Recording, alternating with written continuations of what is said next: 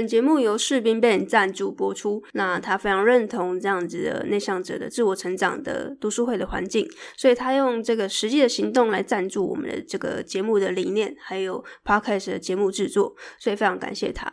那如果你也有意愿赞助我们节目的话呢，也欢迎你私讯我，让我们用啊实际的行动去支持我们自己内心所爱的事情，这个世界也会越来越美好。好的，那广告时间结束了，我们就直接进入到今天精彩的节目吧。Hello，欢迎大家回到内向脑没烦恼的 Podcast 节目，我是脑科学的妹。如果你是第一次来到这个频道的话呢，我是十六型人格中的 INTJ，在这里我会跟你分享关于内向者的觉醒旅程，还有逃脱办公室成为自由工作者的心法，还有实战的教学。嗯，其实基本上蛮多都是出自于我过去的很多的经验。那在这 Podcast 会完整的跟你分享。那我的愿景呢，其实很简单，就是协助内向者们找到喜欢的工作，然后和喜欢的人过着喜欢的生活。那为什么有突如其来这样的一个非常尴尬的 slogan 的开场？其实距离我的第一个节目，如果有老粉在这里的话，欢迎大家来认清一下。其实我在上传我的第一集节目，就是其实在二零二一年的八月一号。所以呢，其实已经刚好满一周年，然后我这个节目也已经录制了快要两百集的节目，我觉得非常的惊人，所以非常开心大家就是有持续的关注，那也非常感谢我可以持续的努力到现在。那关于为什么我会这么执着在录这 podcast，而且这个产出的频率那么高，其实我觉得，嗯，其实如果你是长期有在收听我的节目的话呢，就会知道说，其实我的 podcast 的。算是特色吗？我并不会走非常精致化的路线。目前为止了，我的创作它还是会比较倾向是很快的去产出，然后不会有太多的后置。然后其实为了就是让更多的内向者啊，或者是不是内向者的创作者们知道说，其实就连这样的创作都可以持续这么久呢。到现在，它就是一个马拉松。那。当然，我可以做得非常精致，但是我可能到半年甚至三个月，我就可能挂点了。但这是我想要的吗？其实不是嘛，因为我希望这个创作是可以非常永续的，而且就是呃细水长流的。所以呢，其实，在创作的初期，我就知道我的个性。如果我每一集都搞得好像非常的华丽的话，我一定。很快就想要放弃了，所以我也非常感谢我这么了解我自己个性，所以到现在为止，我还是秉持着就是非常极简的 podcast 的制作，但是还是持续有在呃优化。如果你没有听出来的话，就是前面会加一些 intro 啊，中间会加一些广告啊，那等等之类的。我觉得这个也持续在学习，然后持续的在啊、让它变得相对的可以更完美一点。那如果你是更优秀的这个听众呢，或者粉丝，你有追踪我的 IG 的人，就会知道说，其实我最近有停更一阵子的直播，我每个礼拜都会邀请创作者来我的 IG，但是因为最近我就是有持续在做我的课程的内容，所以在必须非常专注专心的状况下，我就。忍痛把这个直播先暂停，大概一个多月的时间。其实可能大家都不晓得，我这个直播看起来算很轻松，然后好像是很及时的邀约。但是呢，其实，在荧光幕后，我必须要去跟他们蕊访刚啊，去邀约他们啊，确定时间啊，然后还有一些 IG 直播上面操作的一些问题，所以其实也吃掉我蛮多时间的。所以也非常感谢这位创作者可以播出他们宝贵的时间跟我合作，因为我知道每一位创作者的时间都是非常非常珍贵的。那其实，在没有直播或是没有更新 Podcast 的过程中，其实日子还是持续的过，然后我的每一天都长得很不一样，然后我也非常的喜欢现在的生活的心态。像我上个礼拜待了在台中一个多礼拜的时间，那我觉得当一个 freelancer 的最大的好处跟优势，就是其实你可以自由的排列组合你的生活心态，还有。嗯，什么人可以进到你的生活？用什么样的心情去面对每一天？那在这个礼拜，我到底都做了什么事情？其实，也就是今天我想要跟大家分享的一个故事啊，就是你有多久没有做旋转木马？那这个故事我稍等再跟大家讲。其实，在当 freelancer 的这个过程中，我觉得我非常的幸福，因为其实就算是 COVID 的关系，我们可能没有办法出国，但是。身为在台湾的，就是非常幸福的台湾人。那其实，在台中，我其实待过了大概三年多的时间，因为在那边读大学。那后来我就辗转去到了台北读研究所，所以我对于台中是非常熟悉，但是又已经过了一段时间，所以有点陌生。那我回到了我的这个母校的时候呢，看到后面的一些商圈，就觉得说哇，岁月如梭啊！就是距离我的大学毕业已经大概有七八年过去了。我在想，可能也有因为一些疫情的关系，所以蛮多店家就就关门，然后后来就有新的店家注入。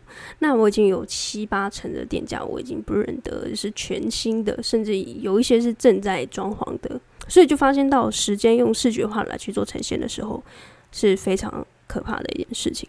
那也会更珍惜时间这一件事情。那时间之于我这个状态，或之于你们，或者之于每个创作者，会是什么样的故事？也就是今天我想要带给大家的：你有多久没有做旋转木马？这个问题问句，并不是只有物理上的搭乘，还有所谓的心灵上的。那是什么意思呢？那上个礼拜我不是刚刚有提到嘛，就是我去台中一趟，然后去到了市区去拜访朋友。那还有就是两天左右的行程是在这个台中的新社，然后我们去了一趟薰衣草森林。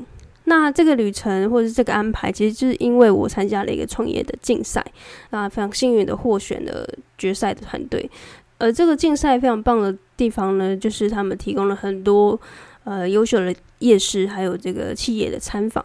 那这一次薰衣草森林之旅，其实就是这个创业辅导团队给我们的一个非常大的算是旅行。那同时又是一个学习的过程。那其实这不是我第一次去薰衣草森林，是我第二次到访。对比于十年前第一次来，以游客的身份来去匆匆，十年之后再一次的就地重游，我觉得这个感觉非常特别，也很微妙。不晓得大家。上一次去薰衣草森林是什么时候？那这次我们其实不但就深度的体验整个薰衣草森林的旅程，还在这个世外桃源过上了一夜，体验了夜间的导览。那如果你有来过薰衣草森林的人，就会知道这里非常非常的深山，就是你下山好像就连开车都要二三十分钟，甚至更久。那总之，十年前大学那个时刻，其实我们没有过夜。但是相比于十年后，就是上个礼拜，我在这里待了非常棒的一个夜晚。那这个夜间导览，我觉得就是今天的重头戏。那顾名思义，就是要在这个非常漆黑的夜晚里面去探访这个园区。那你知道吗？那时候刚好就是最近不是鬼门开嘛，然后刚好那一天就是鬼门开的时候，而且加上我们早上舟车劳顿来到了这个深山。大家都累得要死，然后还得在这个夜晚拖着疲惫不堪的身躯，实在令人感到意兴阑珊。过程中也有几位伙伴想要打道回府，然后回民宿休息，就洗洗睡这样子。但是就在这个管家，所谓的管家就是这个园区里面的算是店员啦，就是这里的呃店员很可爱，都有一个昵称叫管家。那这个夜间导览就是由一个管家来带领我们。慢慢的走进这个伸手快要不见五指的园区里面，那走着走着呢，其实他就是边介绍一下身边的一些花草树木的名字。不久之后，他就请我们坐在一个大树的下面稍作休息。管家就非常贴心的为我们擦拭早上才刚下过雨后的一个板凳，然后大概有十五个人左右就夯不啷当的就坐在这个板凳，然后等待下一步的指令，因为就是坐着嘛，也不知道要干嘛。然后管家就慢慢的给予一些指令，就例如说，呃，要我们闭上眼睛呐，然后去倾听身边的虫鸣鸟叫，然后或者去抚摸这个风吹和草动，要我们深呼吸，要我们慢慢的吐气，回想我们有多久没有好好这样放松，然后啊，呃，倾听自己的心情。这样看起来非常温暖，非常呃令人感觉到动容的情节。其实，在当下，我是一个很理性的人，你知道，INTJ。其实，其实当下，呃，大家可能已经有进入到那个情绪里面的时候，我还非常就是不是那么浪漫的想着，Come on，该不会还是什么大学的那种格数录影的老掉牙的剧情要上演了吧？等一下，该不会还有什么其他的服务生或其他的管家会从黑暗处出现，然后端着插好了蜡烛的蛋糕，说是为了当月的寿星庆生。接着我们就会泪眼婆娑，感谢这非常惊喜的安排。天哪，这样的把戏我早就都设想到了，绝对不会吓到我的。但就在我的内心小剧场了一轮之后呢，管家慢慢的要我们回到当下，准备张开我们的双眼的刹那，我们突然之间就听到了一个“啪”的一声。那个“啪”的一声，就是跟你眼睛张开那个瞬间是完全同步的，就是一张开，然后就“啪”，眼前的这个旋转木马在黑夜里开始亮起了黄灯，然后也响起了美妙的音乐，木马就开始转动。全部的人，我真的不夸张，是真的，全部的人，哇的一声，默契似的就冲向前去，然后开始惊呼说：“哇，我好久没有坐旋转木马了！”那非常多喧哗的声音，跟刚刚大家疲惫不堪的心情，真的是天壤之别。甚至有一位老师，就是我们的带队老师，他大概四五十岁吧。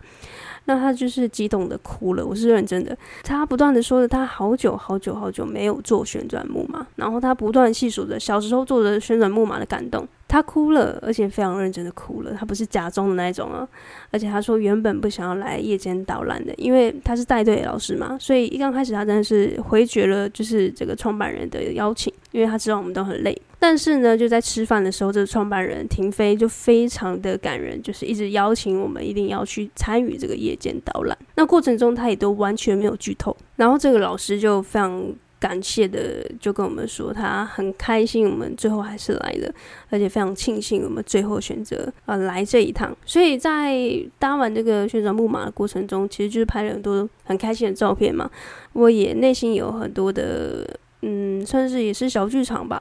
他就开始一直在问我自己一些问题啊。我们好像很久没有做旋转木马了，确实是像这个老师说的，不只是他，甚至是我也是。我上一次做旋转木马可能是高中的毕业旅行吧。就是高中那种呃非常非常嫩的时期，就是坐旋转木马好像也没有什么大不了的，因为这就是我们的权利嘛。那为什么我们长大了之后却不再坐旋转木马呢？也许是我们不被允许搭上这专属于小孩的列车。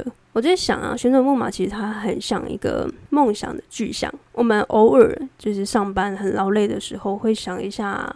当年我们搭上旋转木马，那种很放肆，然后很很天真无邪那种美好。但现实生活中，我们必须嗯承担非常多的责任。随着我们年纪增长，这些现实就推着我们前进。我在想，长大也许是一个假议题吧？怎么说呢？五十岁、六十岁甚至七十岁，你当然都可以乘坐那个梦幻的旋转木马。只是你愿不愿意承受身边他人的眼光，在面对这些可能存在，但也有可能是自己幻想出来的声音，有多少人会选择无视，然后奋不顾身地奔向旋转木马，然后再乘着可能会被他人嘲笑的梦想，在这个非常漆黑，然后非常孤独的夜晚里面，那个人会是你吗？